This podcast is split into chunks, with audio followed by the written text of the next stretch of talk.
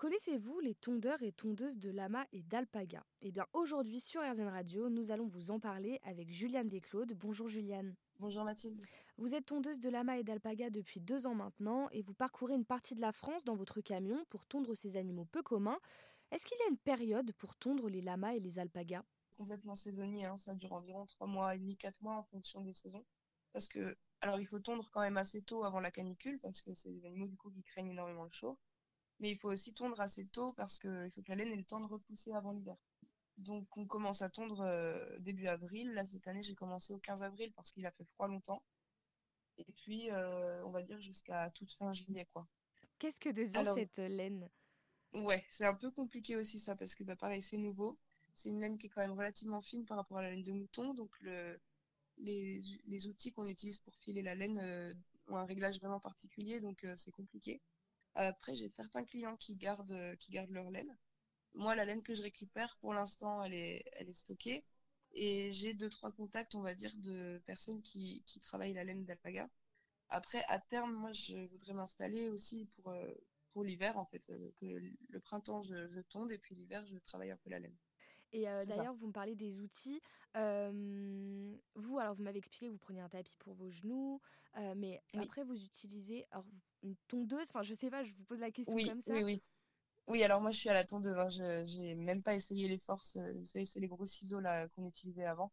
C'est vraiment, enfin, pour moi, c'est hyper euh, dangereux parce que ça coupe, ça coupe beaucoup trop et c'est très très pointu, donc on peut trop facilement blesser. Et puis au niveau rapidité de travail aussi, c'est quand même quelque chose qui est, faut avoir le coup de main quoi. Et puis comme il fait chaud pendant la saison de tonte, euh, on essaye de faire assez rapidement parce que parce que les animaux entre le stress et la chaleur, euh, ils peuvent ils peuvent paniquer, tout ça, ils se sentent vraiment pas bien. Donc moi je suis à, je suis à la tondeuse avec des peignes euh, des peignes larges un peu comme les moutons. OK. Et, et donc du coup la seule chose que je demande chez le client c'est d'avoir une prise électrique en fait. OK, c'est tout. Et après vous venez avec mhm. votre matériel. C'est ça. Après pour les dents, j'utilise une Dremel avec un un embout de diamant, en fait, ça, c'est, c'est comme pour le verre. L'important, c'est de pas faire chauffer les dents. Et puis, euh, et puis j'ai un petit coupe-ongle pour les onglons, euh, pour entretenir les et, ça, et les dents, c'est tous les combien de temps que vous les limez chez euh, Alors, c'est, c'est complètement aléatoire. Il y en a dès la première année, tous les ans, faut le faire. Il y en a où il faut faire revenir le vétérinaire entre-temps. Et puis, il y en a, j'ai des, j'ai des lamas de 15 ou 16 ans qui, qui n'ont jamais eu besoin. Donc, ça dépend je pense que ça dépend beaucoup de la génétique. Ça dépend aussi de l'implantation des dents, parce qu'ils ont des dents qu'en bas, en fait. Donc, c'est vraiment que en mangeant qu'ils s'usent les dents.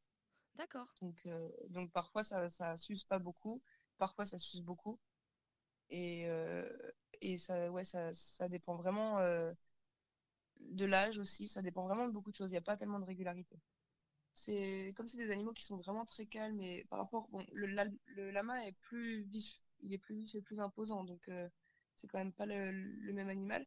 Mais c'est vrai qu'alpaga, c'est un animal qui est très calme, qui est très, très posé. Alors, c'est pas un animal qui aime les câlins, mais il va venir se mettre à côté de vous pour ruminer et puis, euh, et puis profiter juste de votre présence, quoi.